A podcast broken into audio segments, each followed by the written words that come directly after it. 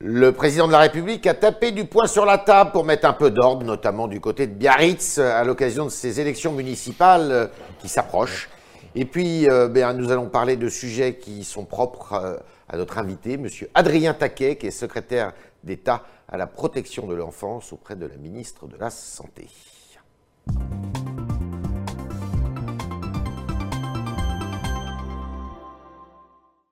Bonjour. Bonjour à vous. Euh, donc, hier soir, tranché, ni l'un ni l'autre, c'est-à-dire ni Jean-Baptiste Lemoyne qui, était, qui figurait sur la liste du maire sortant Modem, ni euh, le ministre de l'Agriculture, Didier, Guillaume, qui lui voulait se présenter en tête de liste, eh bien, ne seront candidats à Biarritz. Voilà, et ils vont pouvoir se consacrer entièrement à leur, euh, à leur tâche, Ah l'un oui. et l'autre. Euh, Ouais. Il y a un certain nombre Pourquoi de sujets avoir importants. attendu si tard de la part de l'Élysée euh, pour euh, trancher euh, Il n'a même pas tranché. Il a, oui, il a tranché au sens où les deux sont renvoyés Non, je pense au que- gouvernement d'une certaine Je façon. il n'a pas été question ni de trancher ni d'attendre tardivement. Il y avait eu d'ores et déjà un certain nombre de discussions qui avaient eu cours avec le Premier ministre, d'ailleurs, hein, qui avait reçu l'un et l'autre, qui en avait parlé. Le président de la République a pu se- s'entretenir avec eux, et puis c'est la décision collective qui a été prise. Voilà. Il y a un certain nombre de sujets importants, je pense, Pourquoi? auxquels ils peuvent s'atteler. On a l'impression quand même que tout a été euh, euh, improvisé à l'occasion de ces municipales, que les candidats de la République en marche ou euh, de, de partis ou de formations proches de, la vôtre, eh bien, euh, ont pu se présenter. euh, alors, il y a eu plusieurs scénarios. D'abord, c'est pas une élection capitale. Après, c'est pas parce qu'on n'a pas de candidat enraciné déjà. Après, il y a eu on va enjamber la municipale. Et puis maintenant, on a l'impression que le pouvoir exécutif se réveille en essayant de parer les coups, et que parer les coups euh, pour une catastrophe annoncée. Trois choses, euh, Yves Frère. D'une part, euh, nous sommes un mouvement jeune. Ouais. C'est normal aussi que la construction et, euh, de, cette, de nos candidats pour une échéance comme celle-ci euh, euh, prenne peut-être un peu plus de temps, soit peut-être un peu plus difficile que dans d'autres formations politiques. Par ailleurs, ce n'est pas à vous que je vais apprendre que les municipales sont souvent un moment où il peut y avoir euh, voilà, euh, des frustrations, des petites euh, oppositions entre les uns et les autres de tout temps, dans tous les partis, euh, il en est euh, ainsi. Et moi, j'ai envie de vous dire que je suis assez optimiste, moi, pour ces Ah bon? élections municipales.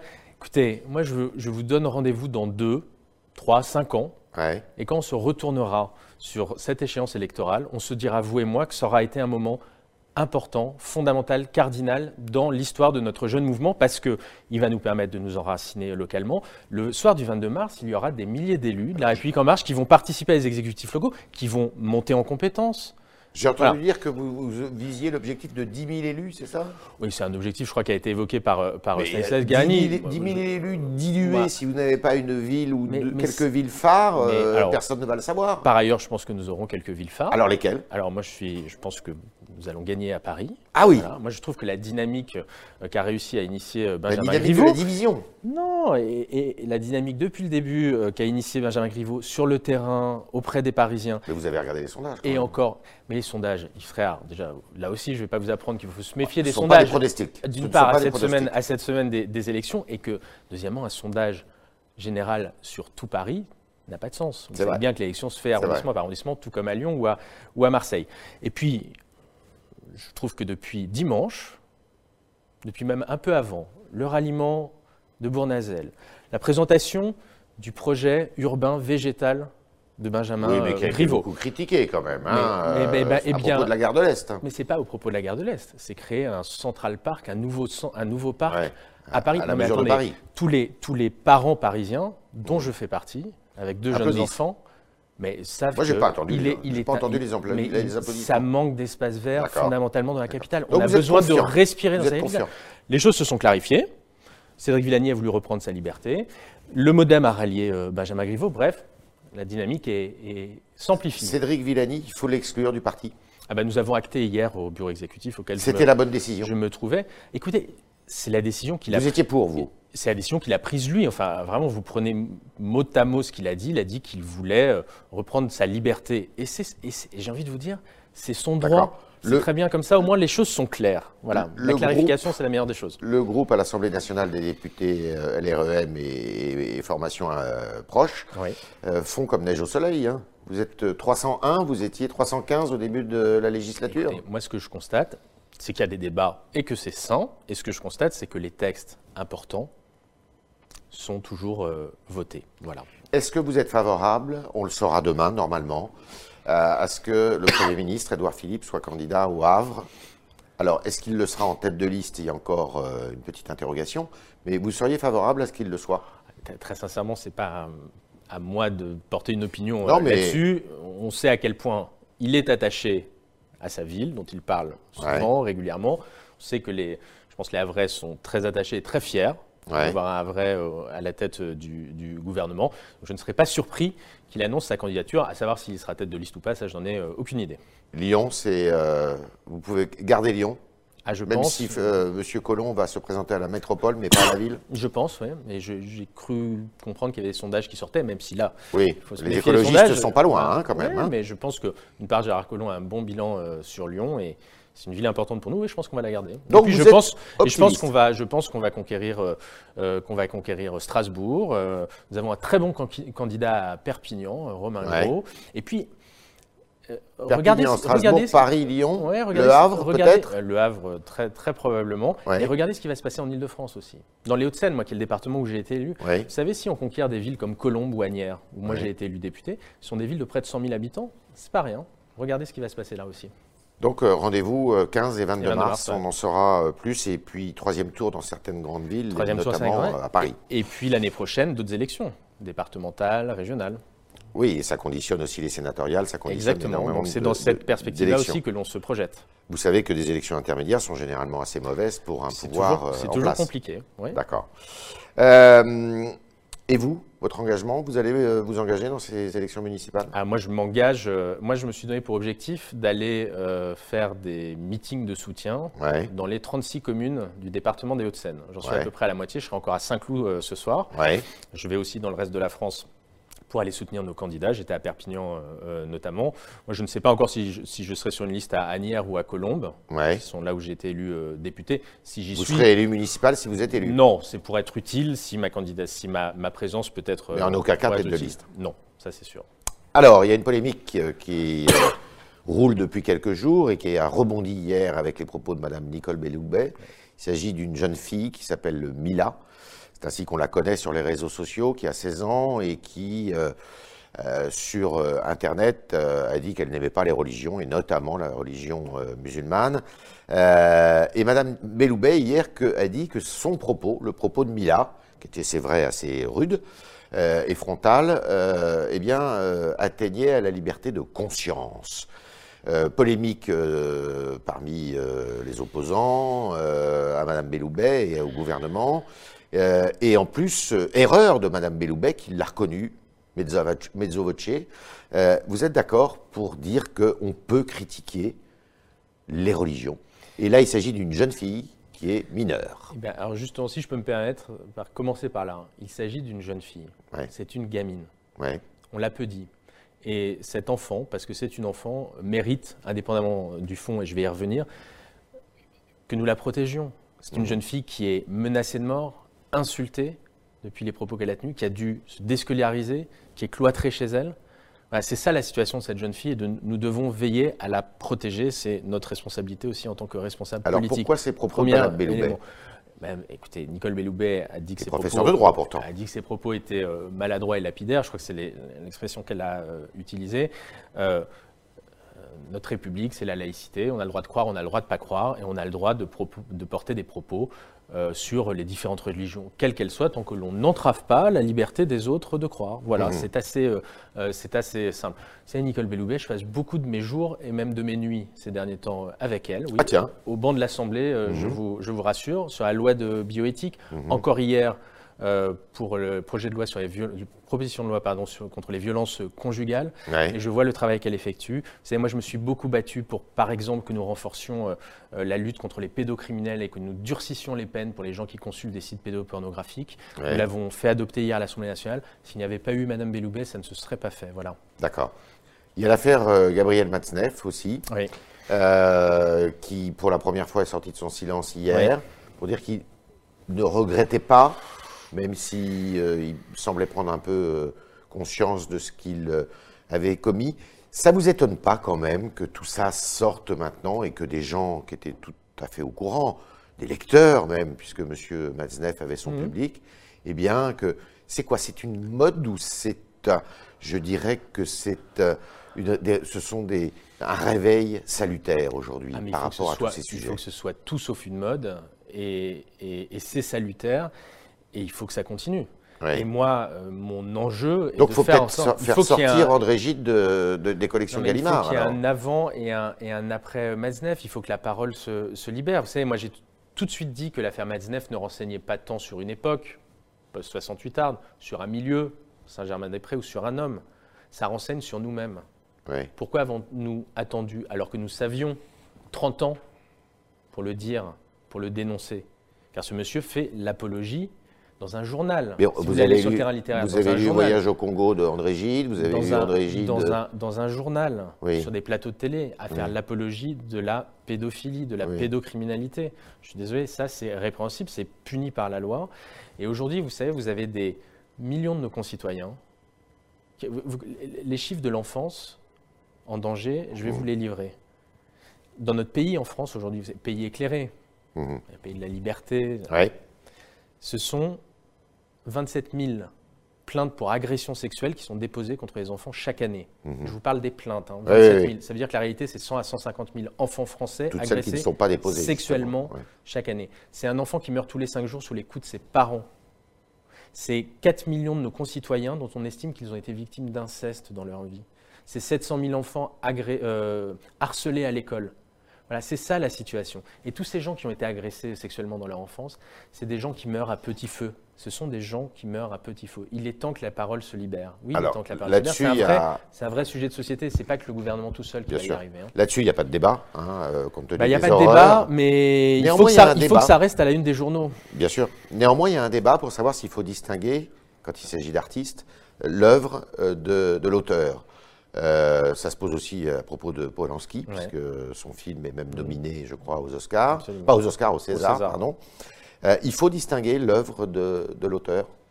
Bah, il y a, l'homme, les propos, les comportements qu'il tient, et qui tombent sous le coup de la loi, et mmh. qu'il faut donc poursuivre dans ce cadre-là. Voilà. Enfin, les choses sont euh, assez, assez claires. Vous trouvez ça bizarre que Polanski soit nominé 12 fois d'ailleurs je trouve pas ça euh, bizarre. Ça a été fait sur des, euh, sur des euh, critères artistiques. Moi, je n'ai pas vu J'accuse, dont il paraît qu'il est de, de, grande qualité. J'ai vu que Marlène Schiappa, effectivement, s'étonnait ce matin du message qui pouvait être adressé à travers ces, nominations. J'ose espérer qu'il n'y a pas de, de, message de cet ordre-là. Voilà. Mais, mais je ne suis pas sûr que j'applaudirai non plus dès demain. Alors, vous, avez un dossier euh, pour lequel vous vous battez beaucoup, c'est celui de la protection des enfants face à la pornographie sur les écrans. Euh, vous pouvez nous, nous, en dire un peu plus là-dessus? Est-ce que ça progresse? Excusez-moi. La lutte, pardon. Alors, le phénomène progresse.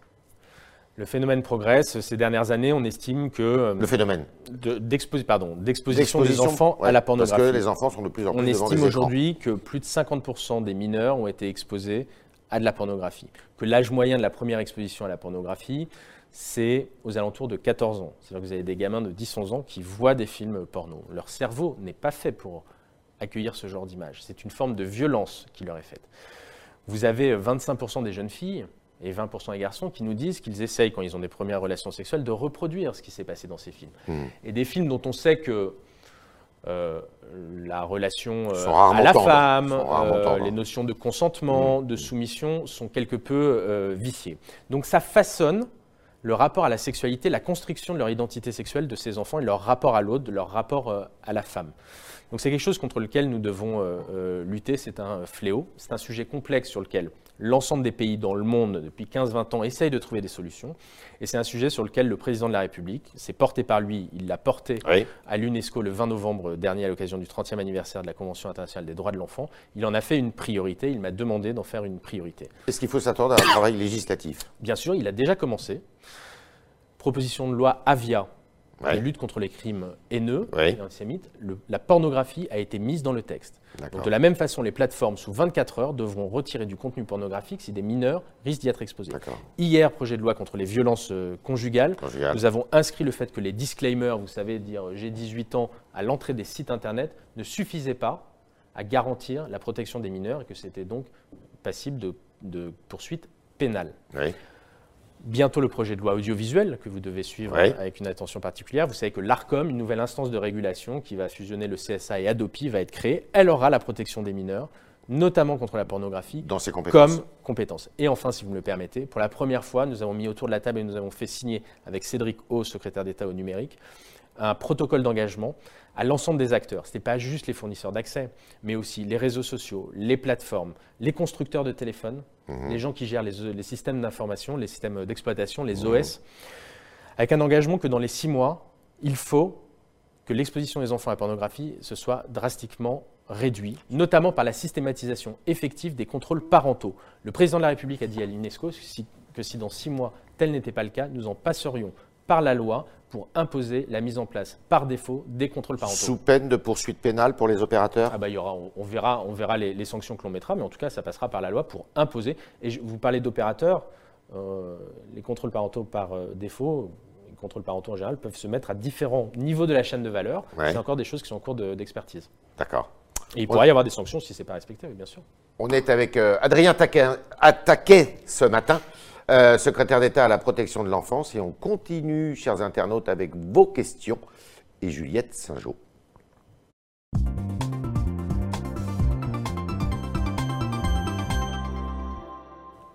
Juliette, bonjour. Bonjour Yves, bonjour Adrien Taquet.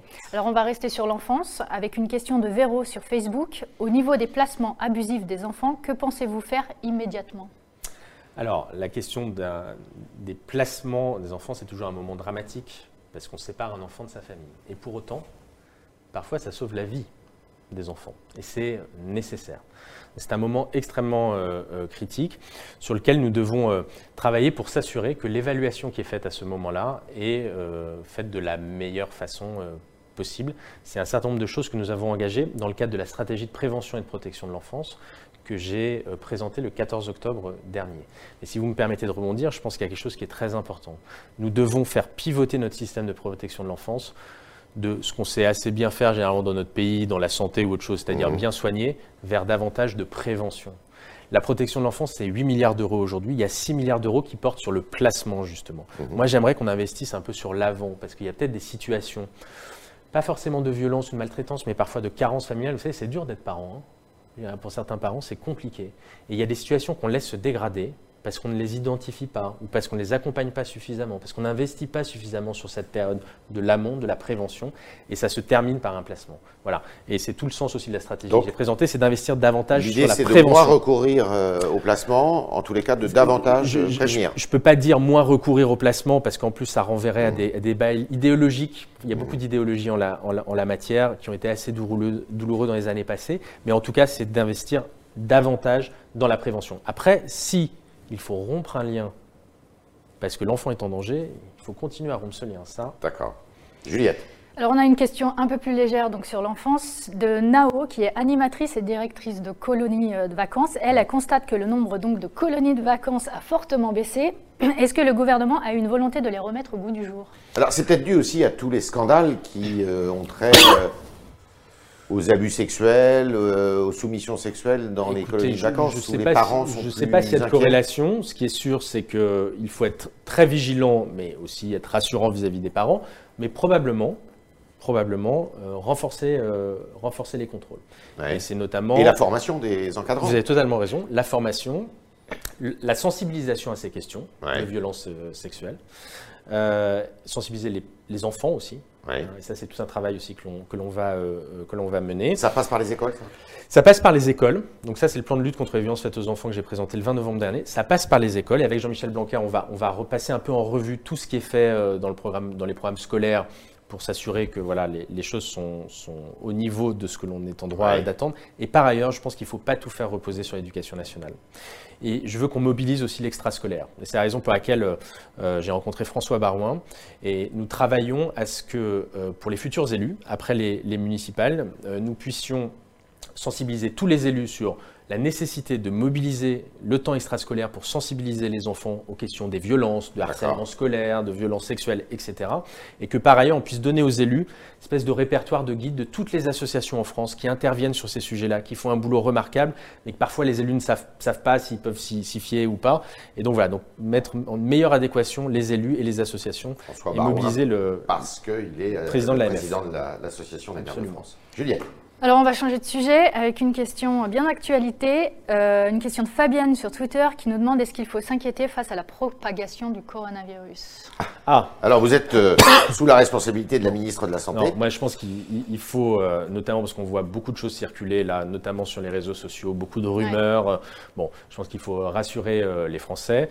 nous suivons cette situation évidemment de, de, très très près. Agnès Buzyn, évidemment, le directeur général de la Santé, qui en plus est spécialiste de ces questions-là et a déjà eu à faire face par le passé à, des épidémies qui ont pu euh, toucher notre pays et, au-delà euh, euh, le monde. Voilà, donc, pas d'inquiétude, tout est suivi à la fois en, France, où il y a, vous l'avez vu probablement un cinquième cas qui a été décelé, c'est la jeune fille, je crois, d'une des personnes qui avait été, touchées, voilà, qui sont tout de suite pris en charge évidemment. Vous avez vu que le rapatriement des, des Français qui se trouvent en Chine est en cours et devrait, un premier avion devrait arriver demain. Voilà, donc tout ça est suivi et on va dire en France évidemment, et au niveau mondial sous l'égide de l'Organisation mondiale de la santé de façon évidemment. Qui se réunit aujourd'hui parce que. se réunit aujourd'hui, absolument. Si on en croit ce qui s'est passé à la dernière réunion. Euh, ça a été tendu diplomatiquement. Écoutez, je n'étais pas moi, je n'étais pas, je n'étais pas là, donc je ne pouvais pas m'exprimer euh, là-dessus. Moi, j'ai pleine confiance aux experts de l'OMS euh, voilà, face à une, épidémie de cette nature. Adrien Taquet, merci beaucoup. Merci à vous. Merci de vos réponses à nos questions variées, hein, aussi bien en politique que sur la protection de l'enfance, qui est un vaste chantier. Merci Juliette Saint-Jean d'avoir été euh, la porte-parole de nos auditeurs ce matin. Et puis à demain, si vous le voulez bien.